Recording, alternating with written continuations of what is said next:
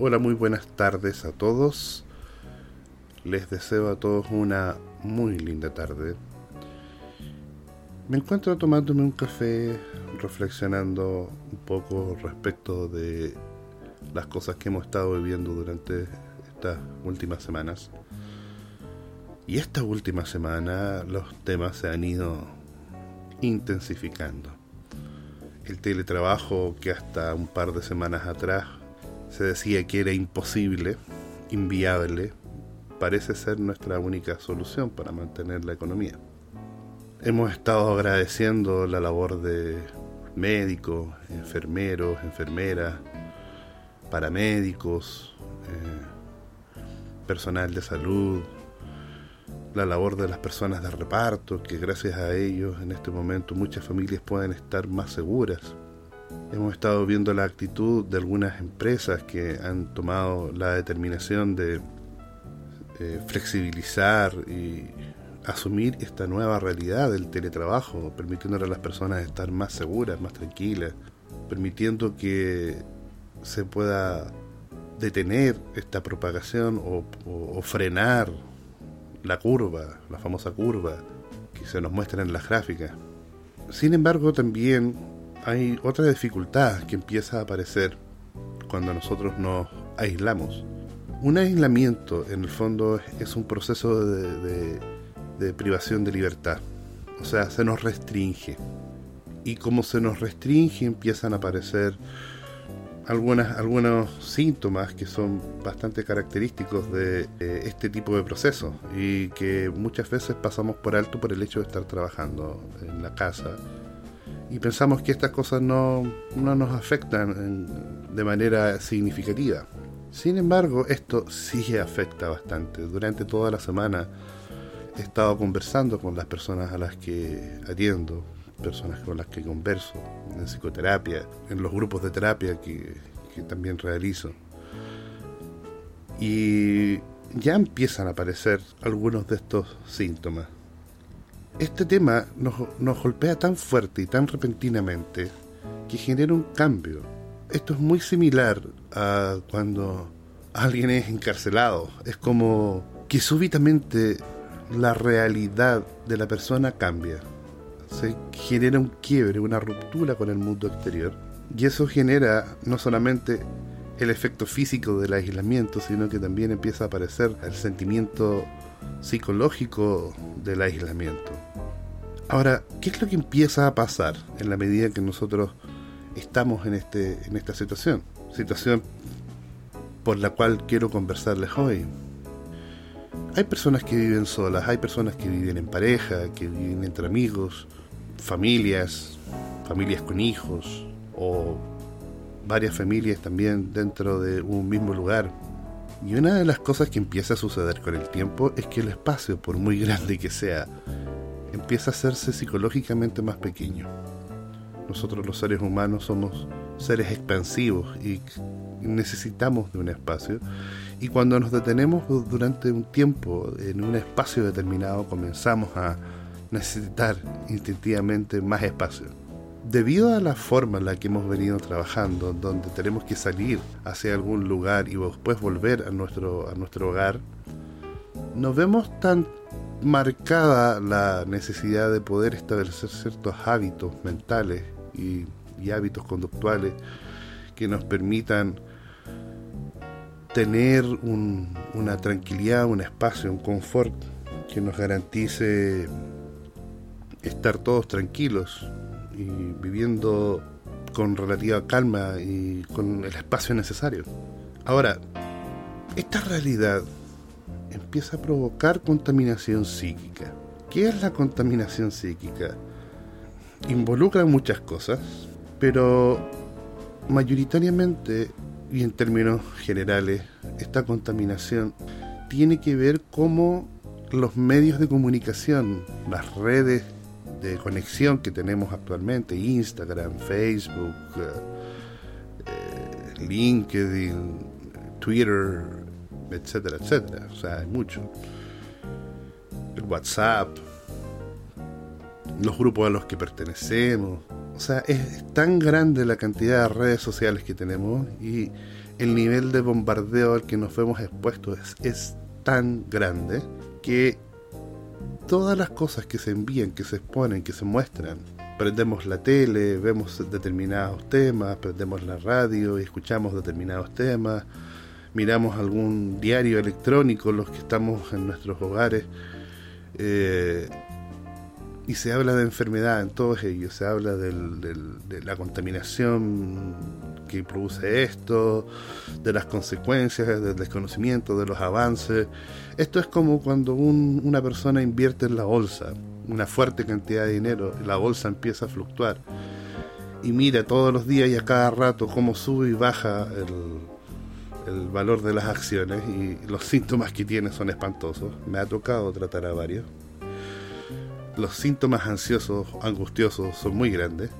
La despersonalización, la, la, irritación, eh, bueno, hay un montón de cosas que empiezan a suceder. Y estos fenómenos también se producen con, con, lo que estamos viviendo. O sea, desde el momento en que nosotros estamos dentro de, de nuestra casa, no solamente estamos nosotros, también están las personas que nos acompañan. En algunos casos estamos nosotros solos. Eh, o nuestras pare con nuestras parejas, o nuestros hijos, etcétera, u otras familias. El tema está en que este, este bombardeo de mensajes del exterior crean una histeria colectiva. Y esta ruptura con el mundo exterior y esta nueva forma de vivir empieza a producir esta contaminación que también puede ser llamada aparte de psíquica ideológica, donde las fantasías y las paranoias se transforman en una forma constante de poder tomar decisiones o razonar. Y ahí eso es peligroso. Porque empezamos a estar en constante estado de alarma y de alerta. Esto es una semilla que empieza a dar frutos después en actitudes fóbicas o trastornos derivados del espectro ansioso, problemas del sueño, trastornos de la sexualidad, impotencia o hipersexualidad. Bueno, afecta en varias áreas. Entonces el punto es que tenemos que empezar a considerar estos elementos y por supuesto les quiero comentar una forma de confrontar estas situaciones que es muy similar a las personas que tienen que estar por periodos muy prolongados con poco contacto con el mundo exterior y con otras personas existen profesiones en las que eso sucede y la forma de confrontar situaciones como esa en forma psicológica y pasar por eso de una buena manera sin generar problemas en el entorno y a uno mismo es a través de ciertos hábitos de higiene mental, de higiene conductual. Otra de las cosas que nos empieza a pasar es que empezamos a, tener los síntomas de trastornos adaptativos. ¿Qué significa esto? Los trastornos adaptativos tienen que ver con nuestra capacidad de adaptarnos a nuevas formas, a cambios bruscos, repentinos, e integrarnos a este nuevo cambio. Ahora, el trastorno o los, los cuadros o los episodios psicológicos adaptativos tienen que ver con eh, esta dificultad de poder integrar esta nueva realidad. Y eso también tiene un deterioro psíquico que conlleva momentos de depresión, episodios depresivos, de ansiedad, de angustia. Por eso las personas que tienden a ser más ansiosas, tienden a ser más melancólicas, o las personas que de repente los, tomó esto de sorpresa, ya tenían una sensación de, pérdida de sentido. Esta situación entonces los sorprende en una circunstancia que no es muy favorable para ellos y, hace que se empeoren los síntomas. Entonces empiezan a generarse trastornos adaptativos fuertes con actitudes depresivas como por ejemplo no levantarse, andar en pijama todo el día, eh, dedicarse a trabajar todo el día o frustrarse porque no hay trabajo y empezamos a perder fuertemente el propósito y el sentido. Empezamos a generar un proceso también de desvinculación familiar en lugar de acercarnos más a la familia, nos empezamos a desvincular más de la familia o intentamos alejarnos más de las personas con las que compartimos, ya sean amigos, parientes, etcétera, etcétera, u otras familias. Precisamente por este efecto psicológico que les comentaba en un comienzo, eh, que tiene que ver con esta necesidad de espacio psicológico y físico que tenemos los seres humanos y que por el hecho de estar tanto tiempo en un mismo lugar con una persona empiezan a aparecer estas dificultades. Necesitamos más espacio y necesitamos respetar esos espacios. Y eso hace que, por supuesto, eh, esa desvinculación hace que yo me aleje emocionalmente, sea menos empático, sea más intolerante, esté más irritable y que empiezan a aparecer problemas de pareja, eh, problemas en las relaciones entre hermanos, entre parientes, entre amigos.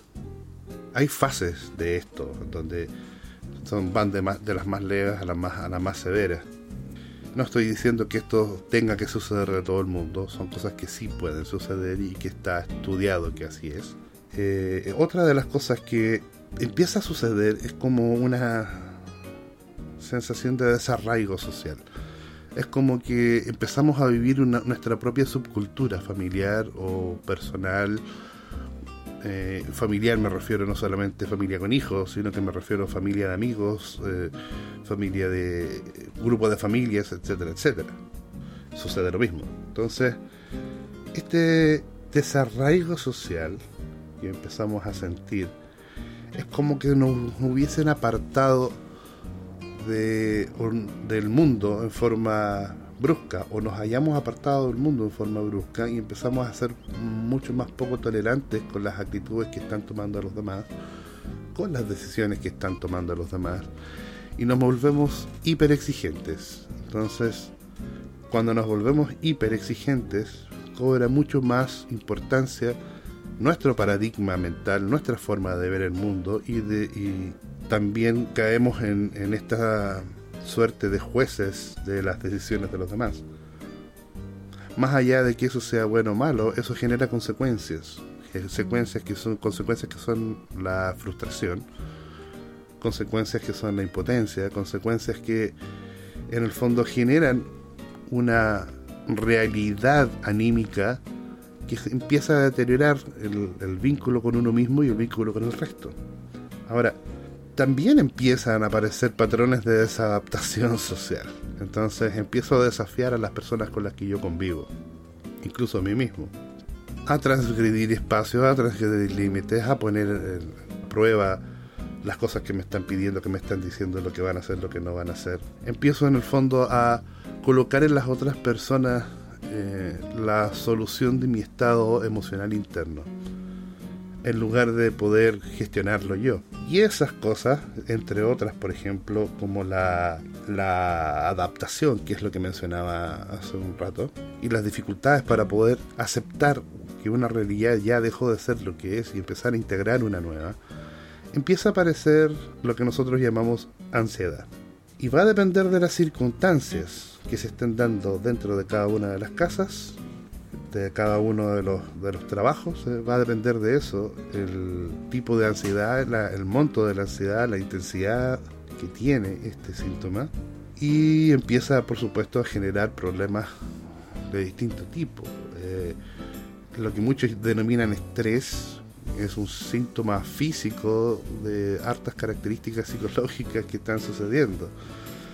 Es un proceso de somatización, un proceso de, en donde también incluyen eh, malos hábitos físicos y biológicos que, que están produciendo su efecto. O sea, empezar a trabajar eh, formato online, a distancia, puede llegar a ser cinco veces más estresante que el trabajo presencial si es que éste no se administra de la manera adecuada. Cuando uno trabaja en un lugar físico, entre las conversaciones de pasillos, las, eh, ir al baño, ir a reuniones, pararse, esperar. Suponiendo que hay jornadas de 7 horas, en realidad lo que estamos trabajando, trabajando son 5, 4 horas y media, 5. No podemos estar esperando que una persona esté frente al computador desde las 8 de la mañana hasta las 8 de la noche sin pararse. Ni, ni, ni se imaginan la cantidad de problemas, trastornos, síndromes y enfermedades que se pueden producir por eso.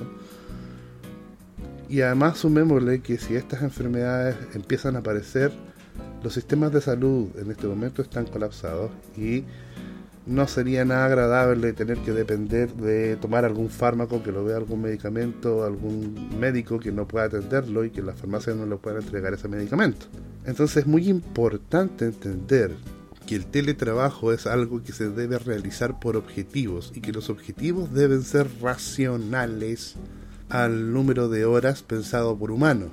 O sea, un número de objetivos por día calculando una cantidad de horas de trabajo presencial que no perjudique la salud de una persona que está encerrada sin poder salir a la calle, sin poder vincularse con otras personas, porque una de las cosas que sucede al momento de trabajar desde la casa y sin poder salir en estado de aislamiento es que la cantidad de estímulos a las que nosotros nos sometemos disminuye drásticamente y al disminuir la, cantidad de estímulos a los que nosotros estamos expuestos, evidentemente empieza a, tener una sensación de despersonalización, que es otro de los síntomas que se producen. Es como que ya me despersonalizo, me transformo casi en una cosa. Y como no hay diferenciación entre trabajo, casa, hijos, eh, amigos, está todo junto y estamos todos compartiendo todo y todo está sucediendo al mismo tiempo y nadie puede salir y lo más probable es que dentro de los próximos días esta situación de aislamiento se intensifique para poder controlar efectivamente esta, esta pandemia. Esta sensación pueda presentarse intensamente y una despersonalización puede generar también trastornos psicológicos importantes.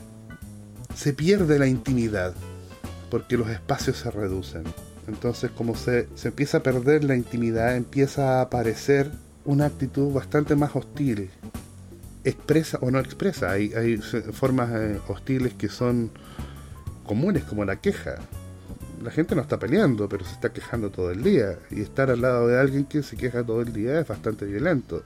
Y en, lugar de las personas que se quejan pedir lo que realmente quieren pedir y poder negociarlo, se quejan o empieza la hipocondria, que tiene que ver con una manifestación distorsionada de un deseo interior.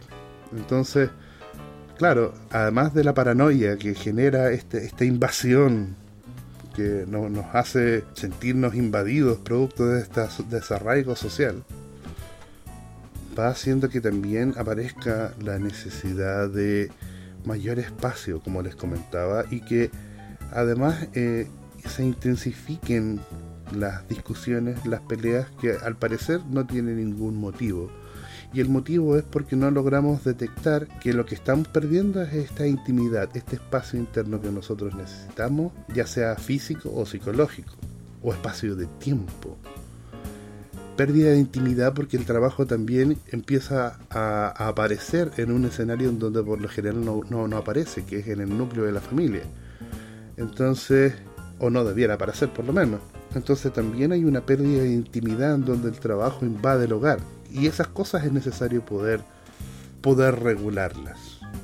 Si yo me someto a un trabajo intenso en una, en una instancia de aislamiento, en menos de dos semanas voy a empezar a tener los primeros síntomas y más tiempo a partir de ahí empiezan a aparecer enfermedades de distinto tipo no solamente psicológicas, sino que también físicas.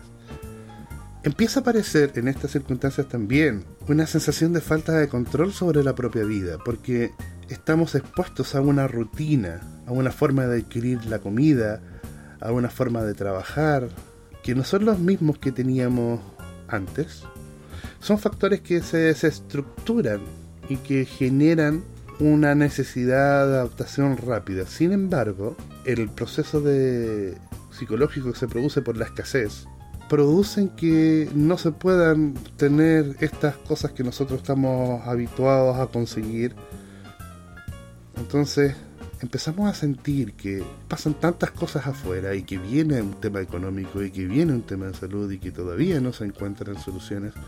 Hemos pasado por muchas pandemias, hemos pasado por muchas cosas. Esta es una situación intensa, grave, que afecta a todo el planeta. Que en el fondo produce esta sensación de pérdida de control. Sin embargo, esta sensación de pérdida de control no es muy distinta psicológicamente a levantarse en la mañana y no saber qué te vas a encontrar en el camino a ir a, trabajar o a, hacer las actividades que tú vas a hacer.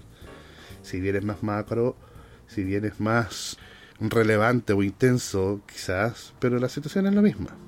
Estas situaciones generan problemas en, la sexualidad la pareja, en la sexualidad personal, baja la libido, porque sobre todo si hay pérdida de intimidad, la vida sexual disminuye o puede incluso desaparecer.